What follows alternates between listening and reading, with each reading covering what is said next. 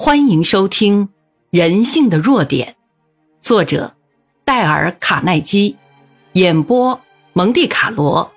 期待您的订阅。可是，这位米特将军所采取的行动却跟林肯的命令相反。他召开了一个军事会议，违反了林肯的命令，还迟疑不决地延宕下去。米特用了各种借口复电，实际上是拒绝进行李将军。最后。河水降退，李将军和他的军队就这样逃过了波托麦克。米特这样做是什么用意？林肯知道后震怒至极。林肯向他儿子大声说：“老天爷，这是什么意思？李将军已在我们掌握中了，只要一伸手，他们就是我们的了。在那种情形下，任何将领都能带兵把李将军打败。”如果我自己去，已经把他捉住了。在沉痛失望之下，林肯写了封信给米特。林肯在他这一生的这段时间中，他是极端的保守，用字非常拘谨的，所以在一八六三年里头，这封信出自林肯手笔，该是最严厉的斥责了。林肯这封信的内容是这样的：“亲爱的将军。”我不相信你能领会出，由于李将军的拖走所引起的不幸事件和重大的关系，他已是在我们的掌握中。如果将他捕获，再加上最近我们其他地方的胜利，立即可以结束这场战争。可是照现在的情形来推断，战事将会无限期的延长下去。上星期一，你不能顺利的袭击李将军。你又如何能再向他袭击？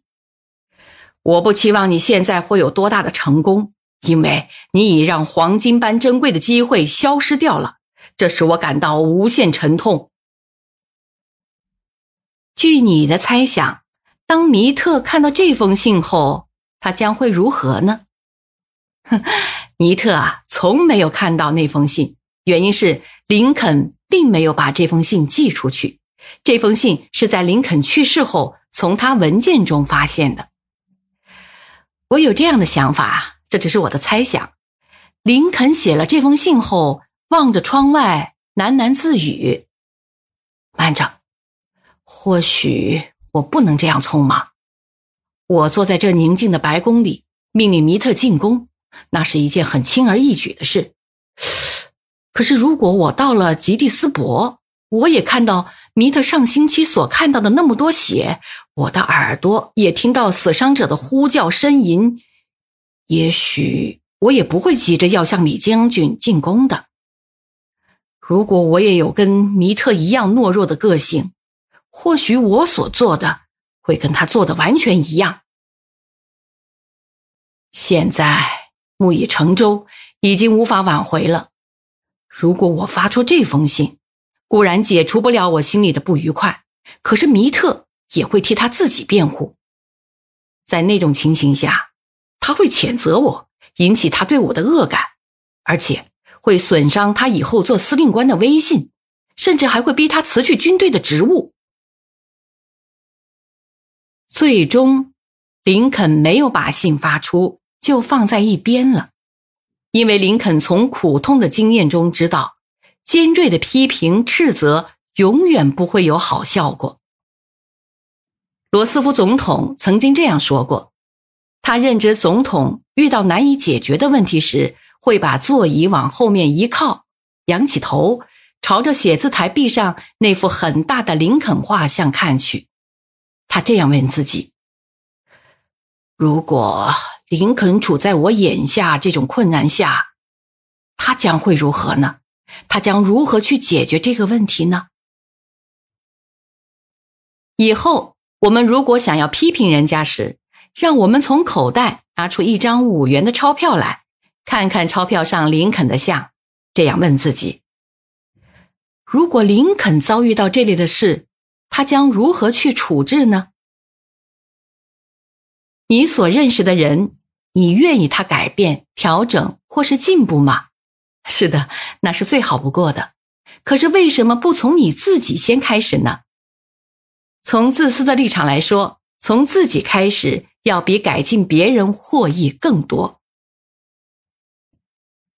当一个人争论激辩时，鲍宁这样说：“他在若干方面已是不寻常的了。”我年轻的时候就很想让人家知道我，曾写过一封信给美国文坛上一位极负声誉的作家，他叫台维斯。当时我准备给一家杂志社写有关文坛作家的文章，所以我请台维斯告诉我有关他写作的方法。数星期后，我接到一封信，信上附注着这一句。信系口述，未经重读。看到这两句话后，很引起我的注意。相信写这信的人是一位事务繁忙的大人物，而我却一点也不忙。于是，我急于引起这位大作家台维斯的注意。我在写了一封简短的回信后，后面也加上这样几句：信系口述，未经重读。台维斯不屑再给我回信，只是把我那封信退了回来。可是下面潦草的写着几个字：“你态度之不公，无以复加。”是的，我做错了，或许我应该得到这样的斥责。可是人性使然，这使我深深的痛恨，对他怀着极度的愤恨。甚至十年后，我知道台维斯去世的消息时，我心里还深深恨他。而我却羞于承认，就是他给了我的伤痕。如果你明天要激起一股愤恨，使人痛恨你十年，一直到死，我们可以放任一些人对人具有刺激性的批评。当我们要应付一个人的时候，应该记住，我们不是应付理论的动物，而是在应付感情的动物。而批评是一种危险的导火线，一种能使自尊的火药库爆炸的导火线。这种爆炸有时会置人于死地。就有这样的例子：胡特将军受到人们的批评，又不被允许带兵去法国，对他自尊的打击几乎缩短了他的寿命。苛刻的批评曾使敏锐的哈代，他是一位英国文坛上非常出色的小说家。永远放弃执笔写小说的勇气。富兰克林在年轻的时候并不伶俐，可是后来成为极有手腕和处事待人极有技巧的人，甚至担任过美国驻法的大使。他成功的秘诀是：我不说任何人的不好，他又这样说，而说我所知道的每一个人的好处。任何一个愚蠢的人都会批评人、斥责人和抱怨人。同时，也是绝大部分愚蠢的人才这样做的。但若要宽恕和了解，那就需在人格克己上下功夫了。卡莱尔曾经这样说过：“要显示一个伟大人物的伟大之处，那就要看他如何对待一个卑微的人。”正如强森博士所说的：“上帝在末日之前还不打算审判人，你我又为什么要批评人呢？”不要批评、责怪或抱怨。